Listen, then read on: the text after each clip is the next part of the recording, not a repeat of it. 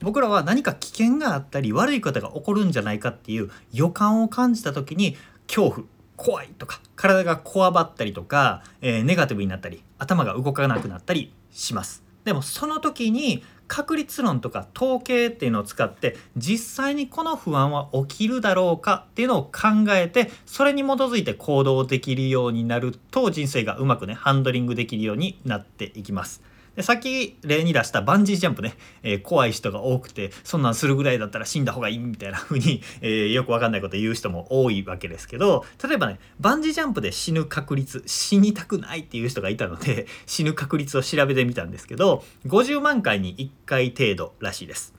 えー、50万回に1回。あなたがもしバンジー大好きで一生のうちに5回バンジーを飛んだとしても、えー、死ぬ確率は0.001%です。え、これは高い確率でしょうか？低い確率でしょうか、まあ、高い低いっていうのは他と比較しないとわからないと思うので、え、身近な例と比較しましょう。1年間365日の間で交通事故にあって亡くなってしまう確率っていうのは0.077%です。だいぶ高いですね、えー、80歳までに交通事故で死ぬ確率は0.6%です。0.6%さっきのバンジーは0.001%ですね。だいぶ違いますね。毎日例えばね毎日バンジージャンプに行くって決めて毎日飛んでたとしてもバンジージャンプでブチって切れてドーンって死ぬっていう確率よりもバンジージャンプ場に行き帰り行き帰りで交通事故に遭って死ぬ確率の方が格段に高いわけですよ。何百倍も高いわけです。っていうふうに考えるとあバンジーで死ぬことってないんだなっていうのが、えー、正確に分かってくるわけです。こうやって数字で見るとあまあなんか怖がってんのがバカらしいなっていうふうに思ってくるわけです。ちなみにね日本でバンジージャンプの事故が起こったっていうのは3回だけなんですよね。えー、今までの長い歴史で3回だけで自分が4人目になるのかって考えたらまあならん気がするなって感じれると思います。こういうふうに統計を見ると自分が感じている不安っていうものは、えー、理性的なものじゃないというか、えー、まあ妥当なものではなくって大きく感じすぎちゃっているんだっていうことを実感できると思います。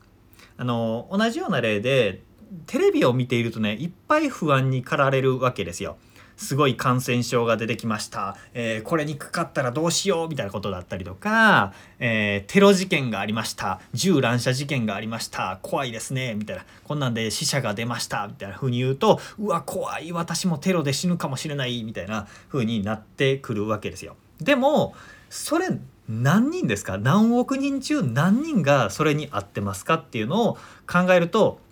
そんなことにテロに合う確率なんかもう天文学的な数字の確率なんだっていうのが分かるわけです。えー、テロ事件がありました飛行機で、えー、飛行機に乗ったらハイジャックがあってそれがテロに使われましたっていう時に飛行機に乗る人が激減したわけですけど、えー、飛行機に乗ってテロに遭う確率ってめちゃめちゃ低いわけですよ。だからすごく理性的ではない判断なんだけど僕らってね感情的には、えー、そういうものを恐れちゃうんですよね。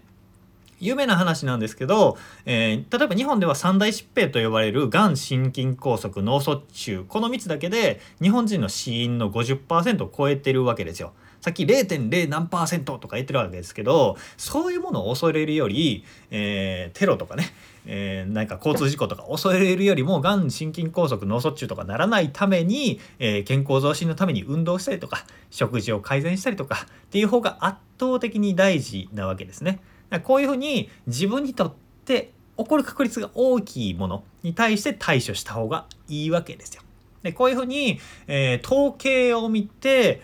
大事にすべ気にすべきことを気にする。えー、気にしなくていいようなさまつなことについては除外するっていうふうに考えられるとすごくね、えー、無駄な心配をせずに済むっていうことになります。じゃあこの確率、えー、統計論を使って今は恐怖を乗り越えるっていう話をしたんですけどこれを実際に売り上げを上げるとか企業を成功させる理想のパートナーを手に入れるとかっていう自分が望むものを手に入れるためにはどうしたらいいかという話をしたいと思います。それは打席最強理論という話になります。